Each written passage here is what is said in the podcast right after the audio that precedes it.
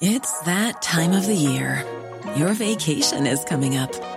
You can already hear the beach waves, feel the warm breeze, relax, and think about work.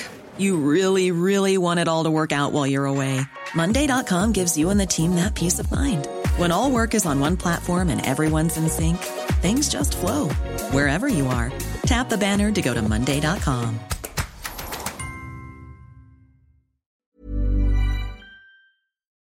Quasiment 20h sur CNews. Dans un instant, c'est face à Rio Folle. Mais avant cela, le point sur l'information avec Isabelle Puiboulot. La mobilisation de mardi s'annonce massive et certains routiers pourraient se mettre en grève dès ce soir 22h. Des blocages de plateformes logistiques et de zones industrielles pourraient avoir lieu demain matin dans les Hauts-de-France et en région parisienne, tout comme des opérations escargots aux abords des grandes métropoles. La colère ne redescend pas en Grèce. Près de 12 000 personnes ont manifesté devant le Parlement d'Athènes pour la quatrième fois, alors que le chef de gare mis en cause dans la catastrophe ferroviaire de mardi soir était auditionné devant un juge d'instruction. Des heurts ont éclaté entre policiers et manifestants qui ne croient pas à une erreur humaine et dénoncent un gouvernement assassin.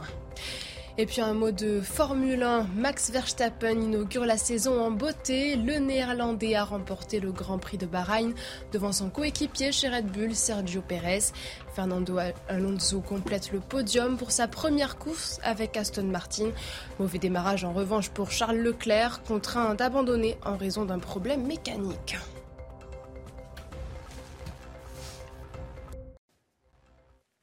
À la une de Face à Rioufol ce dimanche, Emmanuel Macron comprend-il les Français? Après les Gilets jaunes, la question se pose une nouvelle fois alors qu'une majorité de citoyens refusent la réforme des retraites et sont prêts à mettre le pays à l'arrêt. Pourquoi ce jusque-boutisme du chef de l'État? Entend-il la colère de son peuple? On en parle dans un instant. À la une également, ils sont politiques, artistes, journalistes, prônent le pas de vague, ont un discours policé, prêchent la bonne parole, égard à ceux qui tentent de sortir des rangs. La morale les sanctionnera. Vous l'avez compris, l'édito d'Yvan Réoufol sera sur ce camp du bien, tromperie ou non. Élément de réponse dans cette euh, émission. Enfin, vous recevez euh, Yvan ce dimanche Pierre Chaillot, statisticien, auteur de Covid-19, ce que révèlent les chiffres officiels, trois ans, quasiment jour pour jour après le premier confinement.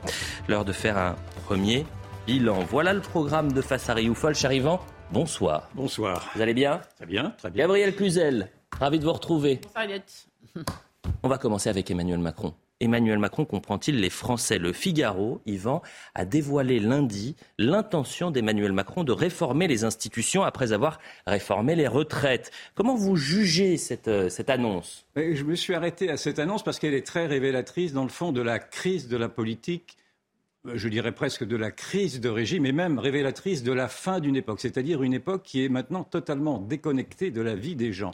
Et effectivement, on peut très bien et euh, je, comprends Macron quand il veut réformer les institutions et démocratiser davantage la démocratie. Elle pourrait naturellement être davantage démocratisée, c'est-à-dire en y injectant davantage de participation, de, de référendum, de, de, participation, de, proportionnel, que sais-je encore. Mais ce n'est pas la priorité. Et la priorité n'est même pas d'ailleurs les retraites. Enfin, certes, les retraites sont une priorité pour Emmanuel Macron parce qu'il veut y imprimer sa marque de président réformateur. Il n'a pas réformé grand-chose depuis qu'il a été élu et même réélu. Euh, il est également poussé par les marchés financiers euh, afin de montrer qu'il cherche à gérer la France du mieux possible afin d'avoir des taux d'intérêt au plus bas. Ça a été révélé par Alain Menck qui a craché le morceau très récemment sur une radio. Donc on peut comprendre ceci, mais ce ne sont pas les priorités des Français. Et d'ailleurs, je trouve que les syndicats jouent un jeu un peu trouble en, faisant croire que la, retraite elle-même serait prioritaire. Non, les priorités des Français, ce sont leur appauvrissement, c'est la, paupérisation de la population, c'est l'inflation colossale, sur les, en tout cas sur les biens d'alimentation, c'est une inflation à deux chiffres maintenant qui dépasserait largement les prévisions qui avaient été annoncées par Bruno Le Maire, qui annonçait que des, inflations officielles à 6 ou 7 je ne sais plus où on en est. Mm-hmm. C'est un sentiment de dépossession, c'est un sentiment d'insécurité, c'est un sentiment de crise civilisationnelle, c'est un sentiment de perdition de la part de beaucoup de, gens qui se sentent oubliés précisément de ces, de ces de ses dirigeants. Et donc, il est navrant de voir qu'en effet, Emmanuel Macron ne, comprend rien, euh, visiblement, à, la grande, à la grande détresse de son peuple. Euh, encore mardi, par exemple, je l'ai entendu s'impliquer pour, pour euh, vanter l'obligation, quasi non, la, la, vaccination des cinquièmes contre le, papillomavirus. Mais attendez, qu'est-ce que vient faire un président de la République pour dire aux, aux élèves de cinquième qu'ils doivent se vacciner contre le papillomavirus, sinon de perpétuer encore une fois sa politique sanitaire, sa politique hygiéniste, de montrer qu'il entend, euh, entend, ne pas perdre la face sur l'efficacité des vaccins, lui qui s'était tant impliqué sur les vaccins anti-Covid. On y reviendra tout à l'heure avec mon invité, où l'on voit que ces vaccins anti-Covid ne sont pas aussi mirobolants qu'il avait été dit, qu'il avait été présenté.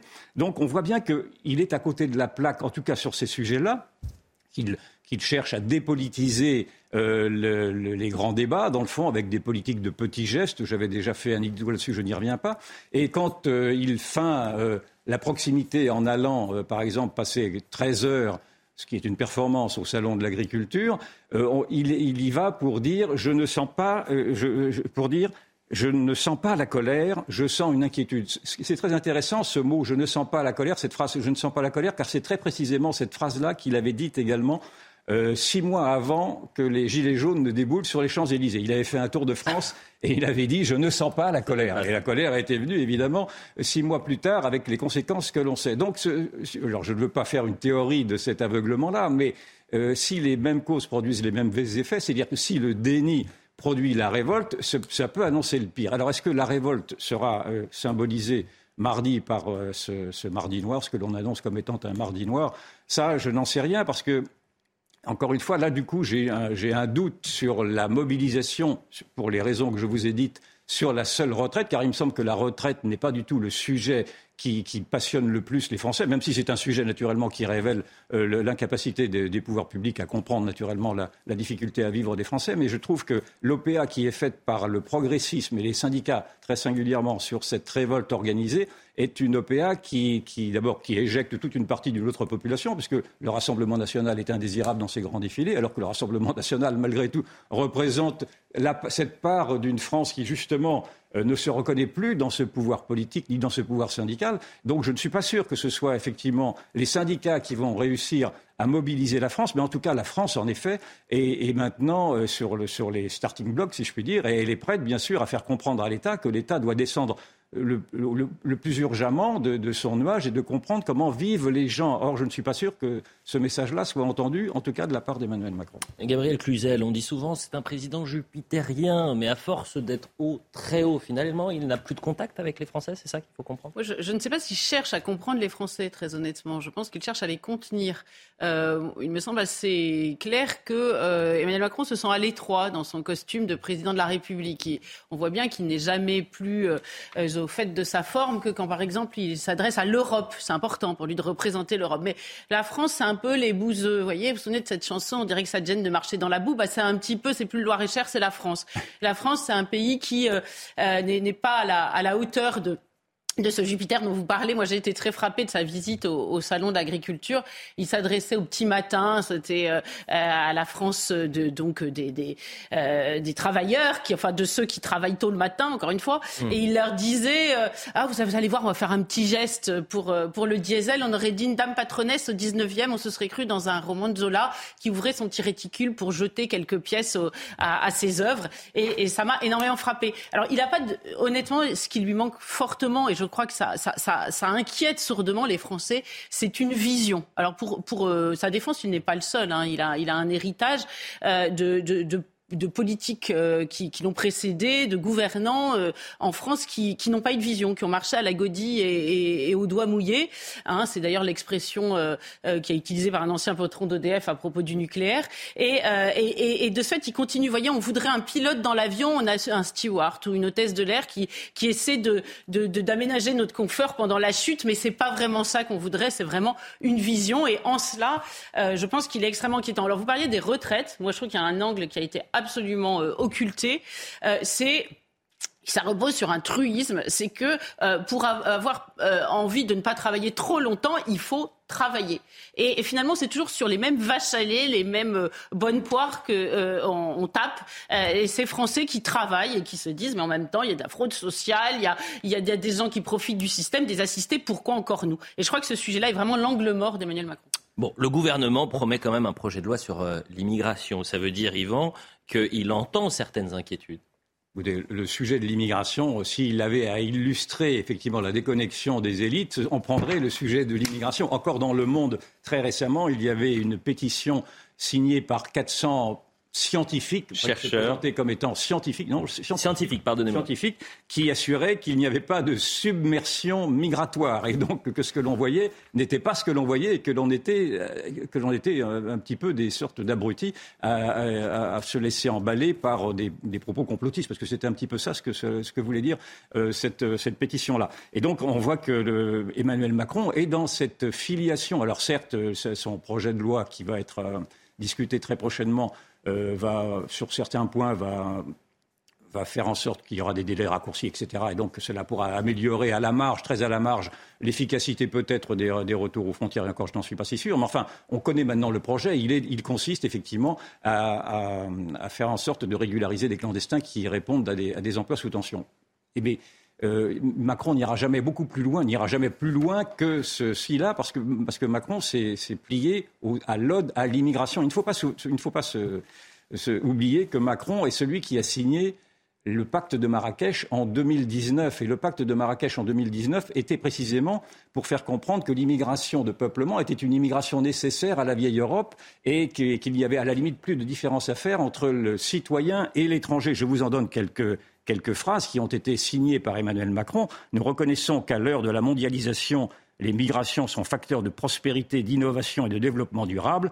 Il faut optimiser ces effets positifs et donner aux migrants les moyens de devenir des membres à part entière de nos sociétés. Donc il s'est engagé sur ce pacte-là, même si on dit que ce pacte n'engage rien. Si, ce pacte engage moralement, naturellement. Et puis d'autre part, s'il y avait un autre élément à donner pour montrer qu'Emmanuel Macron s'est converti à l'immigrationnisme naturellement et que son projet de loi est un projet de loi qui va feindre une, rigueur, c'est qu'il a, nommé euh, ces, jours, derniers, et je l'avais d'ailleurs annoncé dans la précédente émission, M. Thuot euh, au Conseil d'État, à la section intérieure du Conseil d'État, c'est-à-dire que M. Thuot sera celui du Conseil d'État qui aura à gérer les grandes questions euh, d'immigration. Or, M. Thuot a été connu en 2013 pour avoir signé le rapport de ce, et le rapport éponyme, le rapport Thuot, qui faisait l'éloge de l'inclusion. L'éloge de l'inclusion, ça veut dire l'éloge de la société multiculturelle, c'est-à-dire l'éloge d'une société qui abandonne tous les processus d'assimilation, mais également les processus d'intégration et au profit d'une société métissée, d'une société qui ne ferait plus de différence non plus entre les étrangers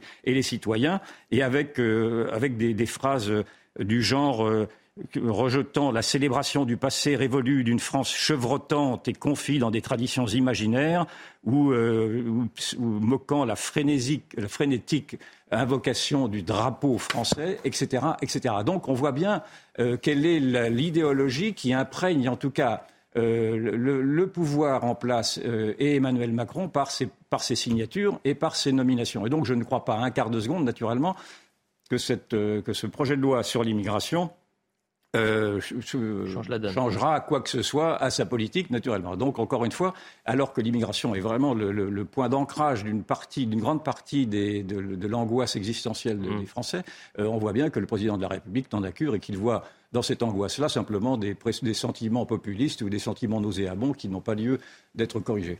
Et sur l'insécurité ah ben, sur l'insécurité, c'est la même chose. On pourrait, également faire la même démonstration. C'est-à-dire qu'en effet, sur l'insécurité, il y a un discours qui est de reconnaître qu'il y a maintenant une insécurité. Je, Darmanin prend quelques mesures, va sur le terrain pour, euh, pour faire en sorte de montrer qu'il y a une insécurité. Il a même fait le lien entre l'insécurité et l'immigration. Il y a encore quelque temps, il disait je suis à 100 000 de faire le lien entre l'immigration et l'insécurité. Mais on voit que là aussi, le pouvoir a du mal à se confronter aux réalités. On a vu par exemple qu'à Nantes, euh, l'insécurité est telle aujourd'hui, Nantes qui est une ville qui a été euh, saccagée précisément par une politique d'immigration euh, impensée par, menée par notamment Jean-Marc Ayrault depuis les années 90.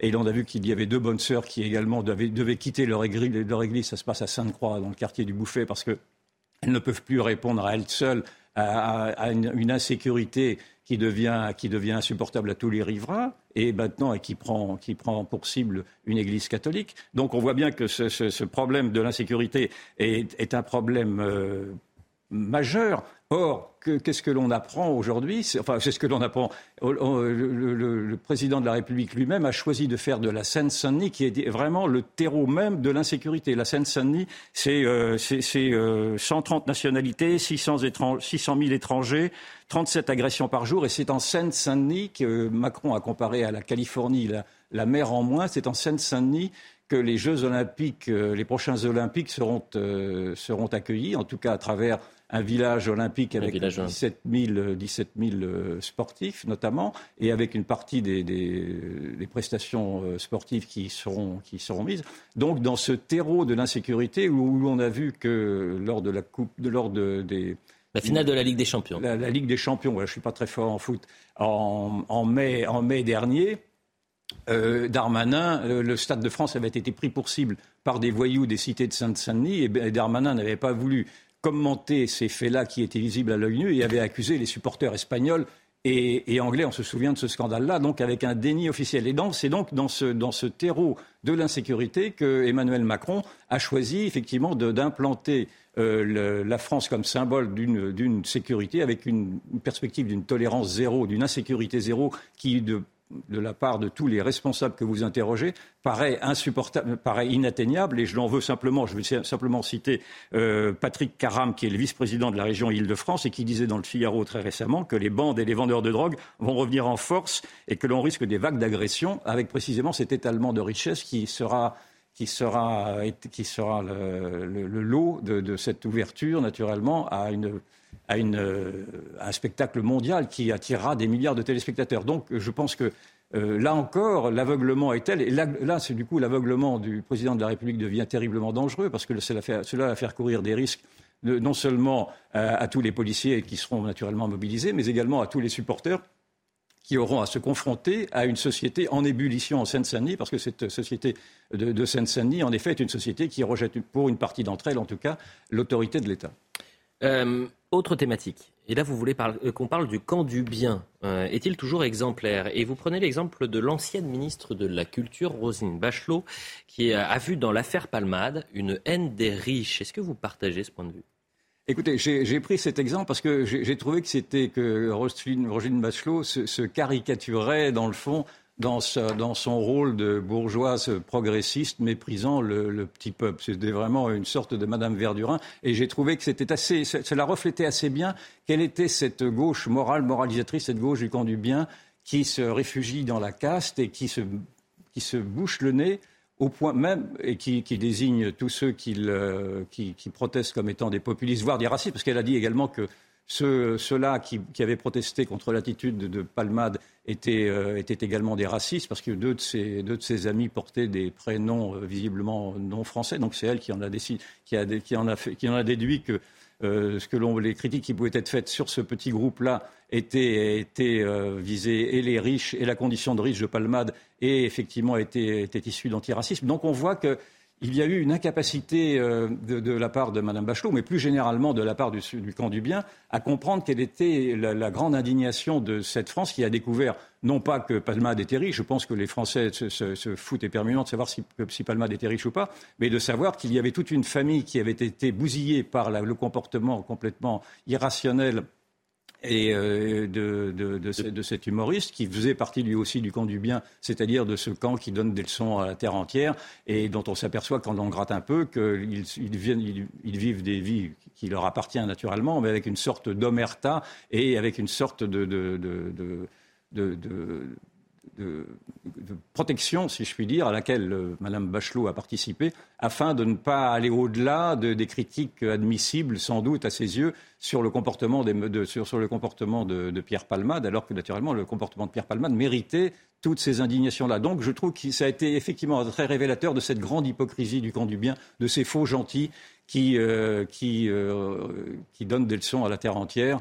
euh, vous voyez Papendiaï, par exemple, également, qui met, ses enfants dans des écoles privées euh, très chères, alors qu'il prône l'ouverture de l'école républicaine à la diversité, etc. Donc on pourrait faire l'inventaire de toute cette grande hypocrisie, et cela me paraît euh, effectivement navrant. Gabriel Cluzel, sur ce camp du, bien, est-ce que vous aussi vous considérez que c'est une tromperie? Bah, évidemment. Alors reprenons l'affaire Palmade.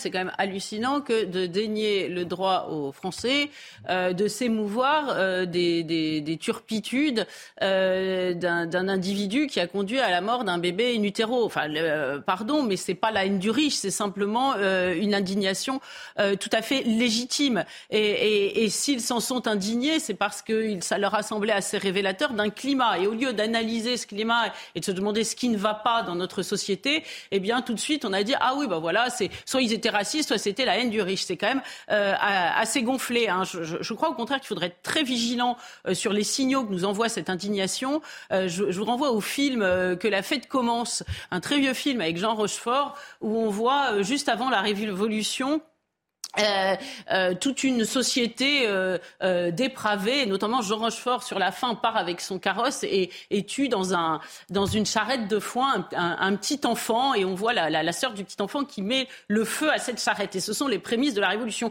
Je crois qu'il faut faire attention à tous ces signaux. Et le camp du bien il est tellement imbu de lui, tellement persuadé qu'il a raison, tellement persuadé qu'il est le bien qu'il ne voit pas tous ces signaux. Il n'a pas l'humilité d'analyser tout cela. Et cela me paraît en ce sens extrêmement dangereux. Et le camp du bien peut tous autorisés.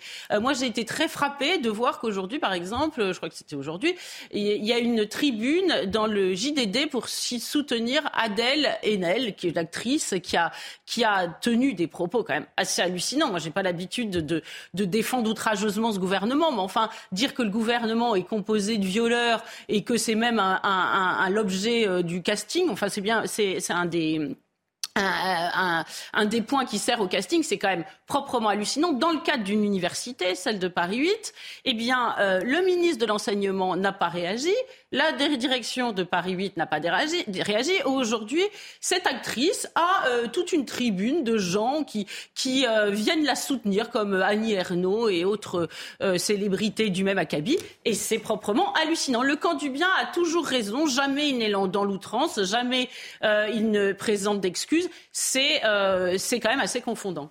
Je vous en veux parce que je n'avais pas vu cette, ni lu cette tribune et j'aurais pu commencer avec euh, cet après-midi. Yvan Rioufol, bon, il peut quand même y avoir des gens sincères dans ce. Non, bien sûr, il y, a, bien sûr, il y a des gens sincères, mais effectivement, il y a quand même des, même parfois même des salopards. Et, très rapidement, parce que je vois qu'on. Le, Allez-y, on prendra une minute de plus. Ah bon, très bien. Et, dans la presse très, très récemment, la presse a révélé deux, deux, deux scandales de la charity business, c'est-à-dire effectivement de ce business qui est fait sur les bons sentiments. Les bons sentiments, c'est parfait, mais on ne fait pas de bons sentiments dans, ni en littérature ni en politique, ni, même, ni même dans les affaires. Et là, nous avons appris, par exemple, qu'il y a l'association Equalis qui, vient en aide aux, sans-abri et aux migrants qui a été épinglée pour sa gestion des fonds publics. Elle reçoit 83 euh, millions de subventions dont 14 millions pour l'accueil des demandeurs et on a appris des demandeurs d'asile pardon et on a appris qu'en 2020 son directeur qui a été licencié depuis euh, percevait de plus de 200 000 euros par an bénéficiait naturellement d'un logement de fonction, d'une voiture de fonction, avait des frais de 5 000 euros par, euh, par mois, une carte de crédit et qu'il avait, que cette association avait 29 directeurs avec voiture et carte de crédit très généreuses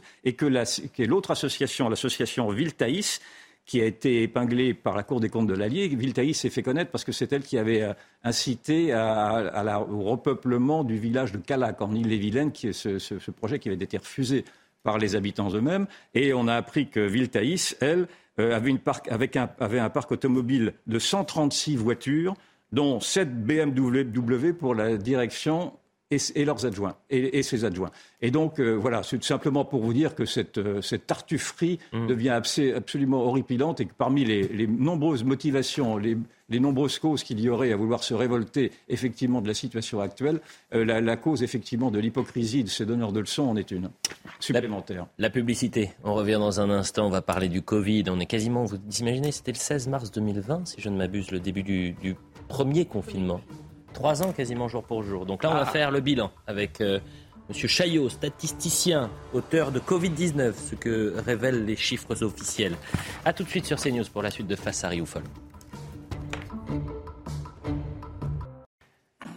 La deuxième partie de, Face à, à, Rioufol, toujours avec Yvan Rioufol bien sûr, avec Gabriel euh, Cluzel, nous a rejoint sur le, plateau Pierre Chaillot. Merci d'être avec nous, euh, Pierre Chaillot. Vous êtes statisticien, vous avez été formé à, l'INSEE, auteur de Covid-19, ce que révèlent les chiffres officiels. Pourquoi vous avez invité Pierre Chaillot, euh, cher Yvan Rioufol Quand j'ai reçu son livre il y a deux mois et que je l'ai lu, j'ai trouvé que ces révélations étaient vraiment étonnantes et je me suis dit naturellement que ça allait susciter un débat et je voulais attendre un peu pour voir pour trier un peu le bon gré, de,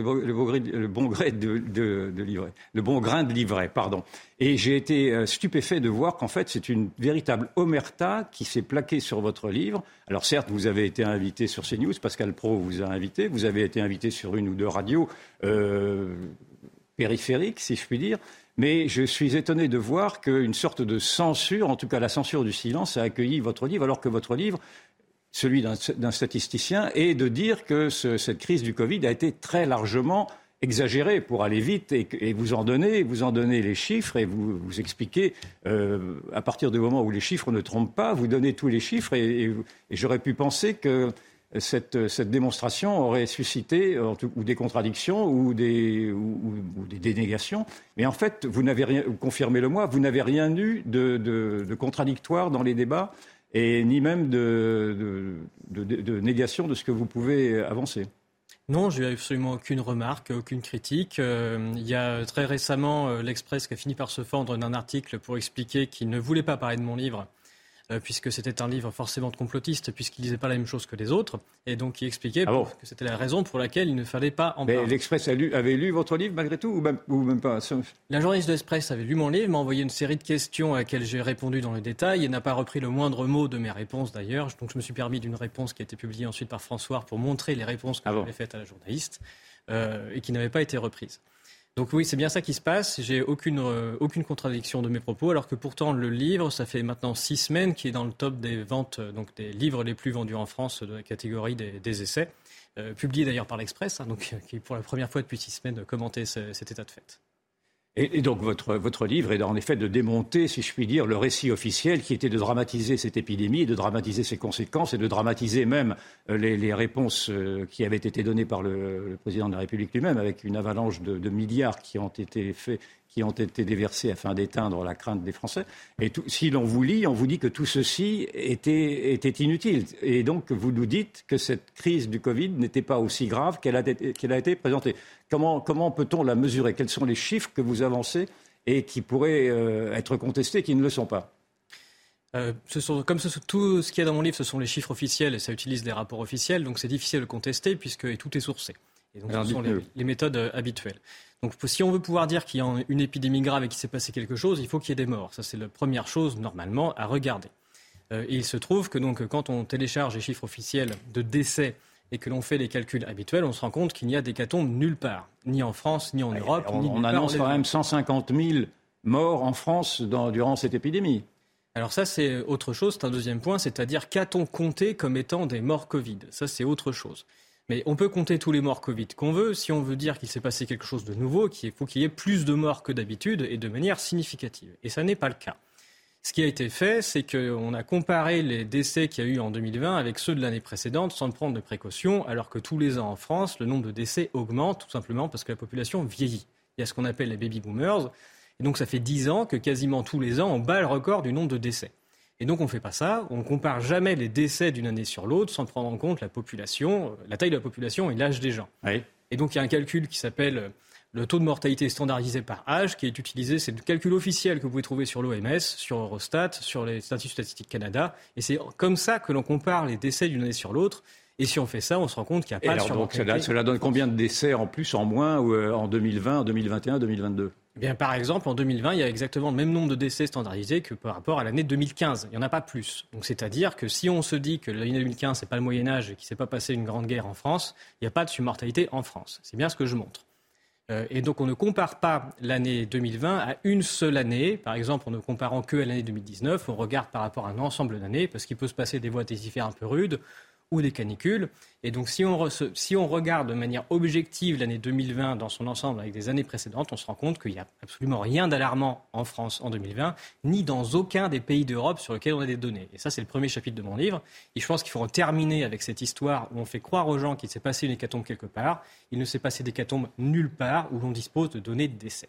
enfin, tous les pays du monde, si je puis dire, en tout cas une grande partie des pays du monde, ont, relaté cette, cette, grande panique euh, universelle presque en disant que c'était un, virus qui tuait énormément de monde. Et l'on a vu même des, scènes, souvenez-vous, en Italie, au tout début, du, au tout début du Covid, où l'on voyait malgré tout des, des, corps dans, dans, des... Euh, dans des couloirs de, dans des couloirs d'hôpitaux. Donc on n'a pas, on n'a pas rêvé de voir, d'avoir vu ces scènes-là. On n'a pas rêvé, on les a vus à la télé. Il y a le deuxième chapitre de mon livre, d'ailleurs, s'intéresse à la saturation hospitalière.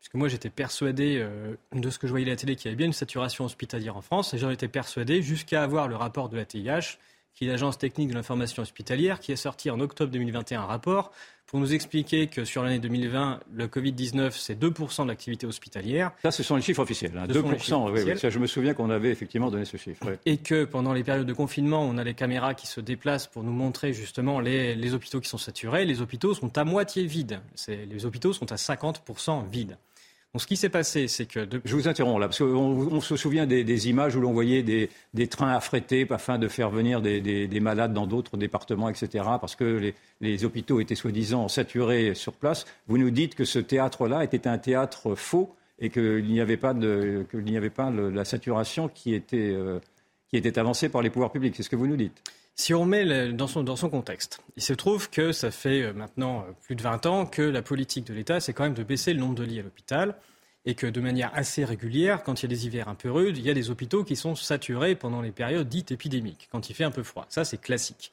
Et d'ailleurs, je vous rappelle que quand on est en 2020, ça fait presque un an qu'on a des services d'urgence un peu partout en France qui sont en grève parce qu'ils manquent de moyens et qu'ils n'arrivent pas à se venir aux besoins des malades en permanence et des malades d'infections respiratoires, notamment pendant les périodes épidémiques. Donc il ne se passe rien de nouveau. Donc l'hôpital est saturé en permanence en France parce que c'est la stratégie, c'est une stratégie financière qui a été mise en place où il s'agit de ne pas perdre d'argent, c'est-à-dire d'avoir en permanence des lits qui soient à 100% occupés par des malades. Donc en cas, quand il y a des tensions, eh bien, fatalement ça déborde et c'est en permanence qu'on envoie des malades ailleurs. Donc ça c'est un classique. Ce qui s'est passé en début de cette histoire, c'est qu'on a mis en février le plan Orsan-Reb, euh, qui a été mis en place et qui a dit euh, euh, en France, il va y avoir une épidémie très grave Covid-19 et il n'y a que 38 hôpitaux qui seront habilités à recevoir du Covid. En France, il y a 1500 établissements hospitaliers. En France, il y a 3 millions de personnes qui ont des problèmes respiratoires chroniques en permanence. Si on commence à leur faire peur à tous ces gens-là et qu'on leur dit qu'il y a une épidémie grave qui arrive, et qu'on concentre une épidémie, une maladie mal connue sur laquelle les symptômes peuvent être tout et n'importe quoi sur seulement 35 hôpitaux, c'est normal qu'on fasse de la saturation. D'accord. Ça a tellement saturé qu'au bout d'une semaine, ils ont abandonné parce que tout était saturé dans ces hôpitaux-là. Ils sont passé à 108. Et puis après, on est passé à tous les hôpitaux en France, mais en disant qu'il fallait mettre dans des couloirs spéciaux les gens. Ce qu'on apprend avec le rapport de la TIH, c'est qu'il n'y a jamais eu saturation hospitalière sur le, au niveau français, absolument à aucun moment, et même à aucun niveau régional.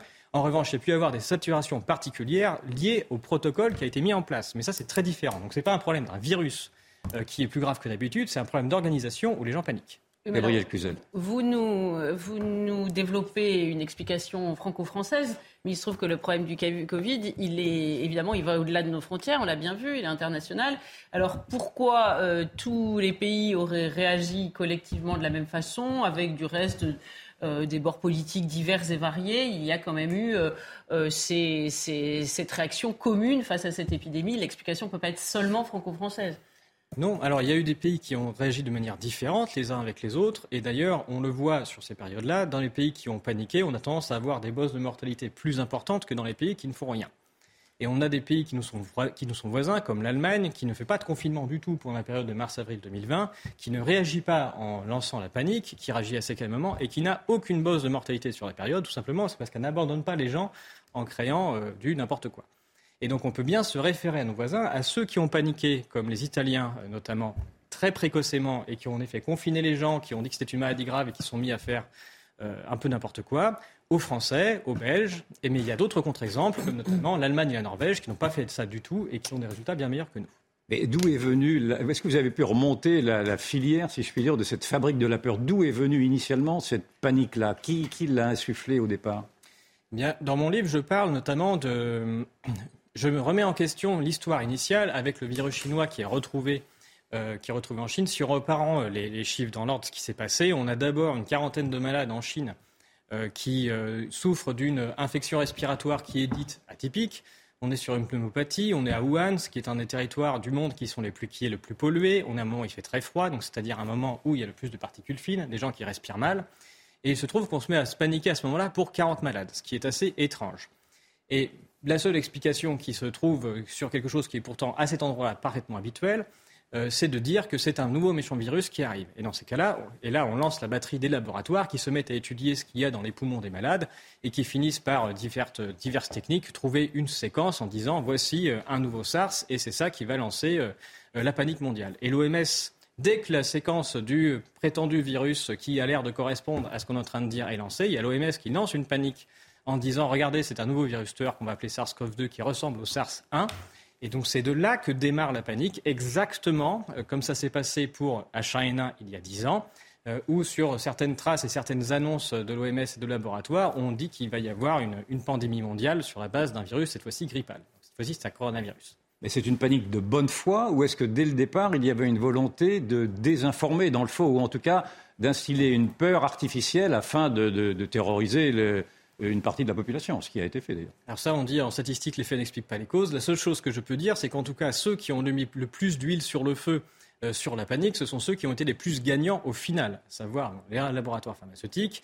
Euh, les politiques, évidemment, ont tout intérêt à ce que la population euh, soit dans un état de sidération et de peur de façon à se rendre le plus indispensable possible. C'est assez vieux comme le monde, le fait d'avoir des crises de façon à se rendre indispensable. Donc il y a une grande partie quand même des instigateurs qui ont été gagnants de la crise. Alors, oui, pardon, Gabriel. Non, je, m'étonne simplement si vos chiffres sont officiels, comme vous le dites. Euh, pourquoi êtes-vous le seul à vous en saisir? Et, euh, et pourquoi d'autres que vous ne, le font pas? On ne va pas imaginer que euh, vous soyez le seul chevalier blanc à faire cela. Non, il y a, tout, il y a énormément de, scientifiques. D'ailleurs, je n'écris pas tout seul le livre. On est une dizaine à participer au livre, à étudier les chiffres et à arriver aux mêmes conclusions. Et il y a tout un tas de scientifiques avec qui j'ai travaillé, euh, internationaux d'ailleurs, qui sont arrivés aux mêmes conclusions dans leur pays. Il y a une différence entre dire que je suis seul ou bien plutôt que je, suis le premier à qui on pose la question sur une antenne. Mais on est, il y a de nombreuses personnes en tout cas. Pour que je comprenne bien, vous êtes en train de nous dire que le, le plan, le plan anti-Covid qui a été décidé par le gouvernement, par Emmanuel Macron, afin de, pallier les, manques à gagner du confinement, est un plan qui, donc, qui a coûté des milliards aux Français est un plan qui était inutile en fonction des données que vous nous, que vous nous proposez. Il était inutile sur le plan de la santé, il était certainement utile sur un plan politique. C'est-à-dire qu'il y avait une crise qui était politique avec des gens qui paniquaient, beaucoup de gens qui réclamaient le fait de se faire protéger et le gouvernement a répondu à cette crise-là. Mais ça n'a rien à voir avec quelque chose de sanitaire. Et quand on regarde les chiffres a posteriori sur le nombre de morts, sur le nombre de malades, là on se rend compte que non, la crise était beaucoup plus. En tout cas, elle est invisible statistiquement. Permettez-moi de vous oui. juste, euh, puisque vous avez parlé des chiffres, par exemple. Moi, je, vraiment, en toute transparence, quand vous regardez l'INSEE, 2020, une hausse des décès inédite depuis 1970. En raison de l'épidémie de Covid, la mortalité a été exceptionnelle en 2020, avec près de 669 000 décès, toutes causes confondues, soit 56 000 décès de plus qu'en 2019, plus 9 oui. Ça, vous contredisez donc l'analyse et l'appréciation de l'INSEE, c'est ça? Ce sont, j'utilise exactement les mêmes chiffres. Ce que ne fait pas l'INSEE dans cet article-là, c'est de prendre en considération l'augmentation de l'âge des gens et le fait que les baby boomers arrivent à des âges auxquels on décède. Et ils ne font que la comparaison que par rapport à 2019 et en chiffres bruts. Là où je vous le redis, il faut regarder la taille de la population et l'âge des gens avant de dire s'il s'est passé quelque chose.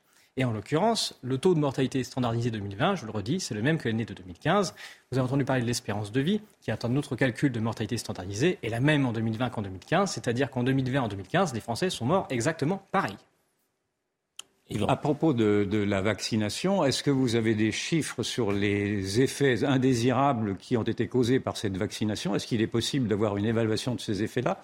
Et est-ce que même il est possible d'avoir peut-être une évaluation des morts qui auraient été causées éventuellement par cette par cette vaccination ça, c'est extrêmement difficile. Dans le livre, je passe un certain temps à regarder l'évolution de décès semaine après semaine par tranche d'âge et je mets en face les nombres de vaccins qui ont été distribués à ces populations-là, partout en Europe, par tranche d'âge. Et je remarque qu'il y a une corrélation euh, qui marche très bien entre des doses distribuées et une surmortalité pour les tranches d'âge concernées. Donc ça concerne des jeunes, mais aussi des anciens.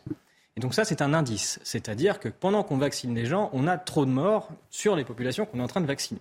Euh, en parallèle de ça, on a aussi une pharmacovigilance, c'est-à-dire des gens qui déclarent des effets indésirables graves euh, auprès des autorités et même avec des décès. des gens qui déclarent des décès. Euh, donc ça, on ne peut jamais savoir si c'est bien le vaccin qui a tué la personne, mais ça donne un indice. Et selon l'industrie pharmaceutique, il n'y a que 10% maximum des effets indésirables qui sont déclarés, donc il faudrait multiplier les chiffres par 10. Donc on a une pharmacovigilance qui est extrêmement grave et extrêmement importante et qui est un record jamais connu au moment où on vaccine les gens. Tout est, tout est, la, pharmacovigilance, c'est-à-dire que tous les, tous les effets indésirables sont bien mesurés et sont bien répertoriés dans cette pharmacovigilance. Il n'y a pas de, il n'y a pas de, là de, dissimulation, il n'y a pas de déni. Euh, ben, c'est une pharmacovigilance passive. Donc, euh, je ne sais pas si vous connaissez des gens qui ont eu des effets indésirables, mais il y en a très très peu qui déclarent, parce que c'est extrêmement fastidieux, ça prend deux heures, et qu'il n'y a jamais personne qui va voir les gens pour leur demander de déclarer. Donc, c'est une démarche qui est personnelle, qui est extrêmement lourde et fastidieuse, ce qui fait que quasiment personne ne le fait. Donc, c'est pour ça qu'on considère qu'il y a moins, l'industrie pharmaceutique considère qu'il y a moins de 10% Donc on ne peut pas savoir s'il y a eu des effets indésirables plus, plus, que, plus que la moyenne. Il faut considérer, si euh, bah, là ces, vaccins-là sont un record d'effets indésirables, si on regarde, si on les compare par rapport aux autres vaccins, il n'y en a jamais eu autant de déclarés, donc ça il se passe bien quelque chose de spécifique.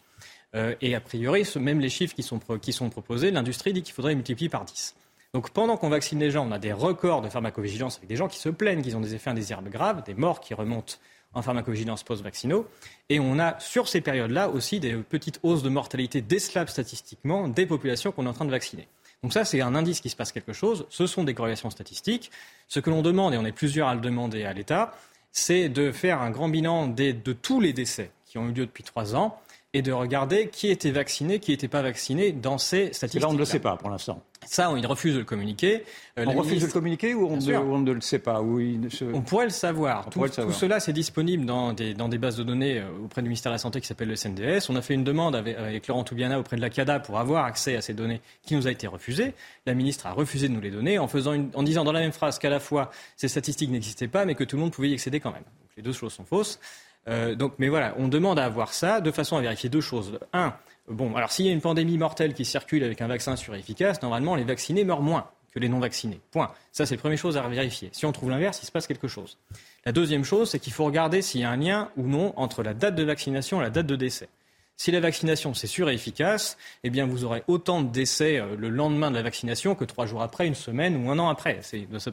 et donc il faut regarder s'il y a une statistique. Si vous voyez un, un statistique, c'est que vous avez un problème. C'est-à-dire que les statistiques vous disent qu'il y a bien un lien entre les deux événements. Et donc, a priori, il y a assez peu de chances qu'on meure avant de se faire vacciner. Donc, euh, donc le lien serait plutôt un lien de causalité dans l'autre sens. Mais là, ce que, ce que, vous nous dites, c'est que vous laissez comprendre que le gouvernement euh, paierait, dans le fond, euh, des, des, données qu'il connaît, mais qui viendraient contredire le récit officiel qui a été le sien de dire que les vaccins protégés euh, étaient efficaces. C'est ce, que vous laissez entendre? Il est possible que personne n'ait absolument regardé, mais c'est quand même assez étonnant quand on vaccine, euh, en poussant très très fort une grande partie de la population à le faire, de ne se poser la question à aucun moment de savoir s'il y aurait un lien entre le décès et la vaccination, sachant que ce sont des données accessibles et que personne n'a absolument regardé. Moi, ce qui, m'étonne, c'est que ce que vous nous dites là, je veux bien vous croire naturellement, je n'ai aucun, élément pour vous contredire, mais si ces chiffres sont accessibles à ce point, pourquoi est-ce qu'en effet, et je reprends la, question de Gabriel, pourquoi vous êtes seul ou si peu à, vouloir les étaler? Et quand vous les étalez, vous êtes contredit par, euh, par cette facilité de dire que vous seriez complotiste. Je voudrais comprendre le mécanisme de l'omerta, le mécanisme du déni qui pour l'instant euh, est assez désagréable dans le fond dans une démocratie parce qu'on a l'impression qu'on est incapable, de débattre euh, d'une donnée fondamentale qui a bouleversé la vie des Français et, également d'ailleurs l'économie française. Il y a des pays qui ont diffusé le statut vaccinal des décédés, notamment l'Écosse, et quand ils se sont rendus compte que les chiffres n'étaient pas en faveur de la vaccination, ils l'ont masqué extrêmement vite. Il y a les Anglais qui ont continué, euh, qui, ont, qui, pendant assez longtemps proposé ce, ce calcul-là et qui, au tout début de, de, leur, leurs premiers chiffres, montraient que, notamment chez les jeunes, les vaccinés mouraient plus que les non-vaccinés. Ce qui était quand même un problème. Il n'y a eu aucune reprise presse sur ce sujet, mais euh, assez rapidement, ils ont déclaré avoir changé de méthode pour montrer le résultat inverse, sans jamais avoir dit comment est-ce qu'ils avaient changé leur méthode. Donc aujourd'hui, il n'y a que l'Angleterre qui propose ça, où on a des questions à leur poser sur la méthode, sur la méthode qu'ils utilisent, puisqu'ils nous donner deux résultats différents à deux moments différents. Euh, et puis il y a un chercheur qui s'appelle le professeur Norman Fenton qui a montré qu'on voyait d'énormes biais euh, à l'intérieur de ces données. Donc il y a très peu de pays qui se lancent dans l'exercice de donner le statut vaccinal des décédés pour qu'on puisse regarder, puisque les données n'ont pas l'air d'être dans le bon sens. Il n'y a qu'un seul pays qui le fait et les données n'ont pas l'air terribles. Donc il y a en effet un silence, un silence des autorités sur ce sujet et qui pose question. Et c'est pour ça que notre but, c'est quand même de poser les questions au maximum et d'essayer d'avoir ces données de façon à savoir. Et Oui, pardon. oui, non, simplement une interrogation. Moi, je suis absolument néophyte, mais euh, vous disiez que l'Allemagne et la Norvège avaient pratiqué une politique différente. il ne s'agit pas de vaccination, mais par exemple de confinement. Euh, il est assez étonnant qu'aujourd'hui, ces gouvernements qui ont pu être critiqués, je pense notamment à la Norvège, euh, ne mettent pas en valeur des chiffres pour montrer que finalement leur politique a été la bonne. Si vous dites que tout semble leur donner raison, vous voyez, eux auraient intérêt à, à abonder dans votre source ça ne les a pas empêchés dans le suite de demander à leur population de se faire vacciner. Donc ça dépend du, but qu'il y avait derrière. Euh, évidemment, si on regarde les chiffres de la Suède, mais ce n'est pas les seuls, hein, notamment de l'Allemagne, il n'y a aucune raison de lancer une campagne de vaccination si on n'est pas capable de justifier euh, des morts en plus, même aucune bosse. Quoi. J'aimerais revenir à un moment parce que c'est euh, mon rôle aussi de, dans le médiateur de cette discussion et de l'antenne. Vous avez parlé du confinement, vous avez dit qu'il n'y a aucune raison sanitaire, mais des raisons politiques de confiner c'est une interprétation que vous faites. Quelles sont vos sources, par exemple? Pour, pardon, pour, euh, pour dire Pour considérer que euh, le confinement euh, était un, enjeu politique, seulement politique et non sanitaire? Ben, S'il n'y a pas de mort, qu'il n'y a pas de problème dans les hôpitaux, qu'il n'y a pas plus de malades que d'habitude, ça c'est un autre chapitre du livre où je montre qu'en fait le réseau sentinelle des médecins qui remontent les malades n'ont à aucun moment depuis le début de cette crise remonté plus de malades que ce qu'ils avaient d'habitude dans, dans, les, dans les fameuses grippes. Donc c'est-à-dire s'il n'y a pas de mort, s'il n'y a pas de problème d'hospitalisation, s'il n'y a pas plus de malades que d'habitude, pour quelle raison faudrait-il confiner les Français? C'est vraiment la question que je pose.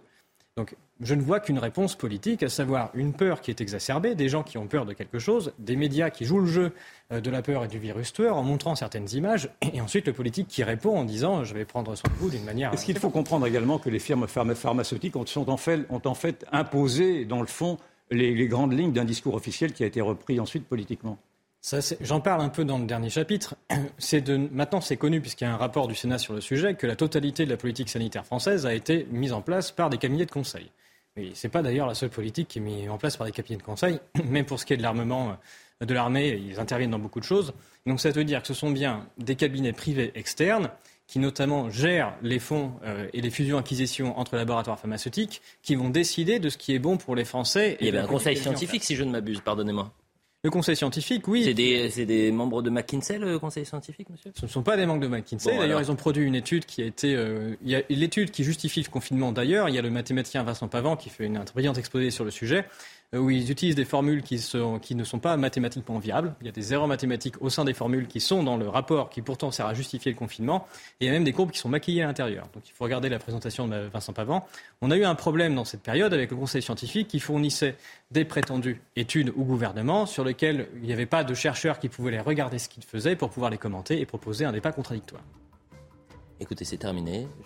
Les téléspectateurs feront. Voilà, le débat est ouvert. Les téléspectateurs euh, se feront un, avis. Ce qui serait intéressant, c'est d'avoir face à vous euh, quelqu'un qui puisse avoir l'expertise et le, regard ah différent. Il serait bien, effectivement, que, l'on se confronte à vos données. J'étais un peu. je vous dis en toute transparence, lorsque je vous ai entendu, j'étais un peu surpris. Euh, pas sur euh, les données statistiques, c'est sur l'interprétation après que vous en faites. Merci beaucoup Yvan, merci euh, Gabriel. Euh, Cluzel, euh, je rappelle quand même votre ouvrage. Pierre Chaillot, Covid-19, ce que révèlent les chiffres officiels. L'info se poursuit sur CNews.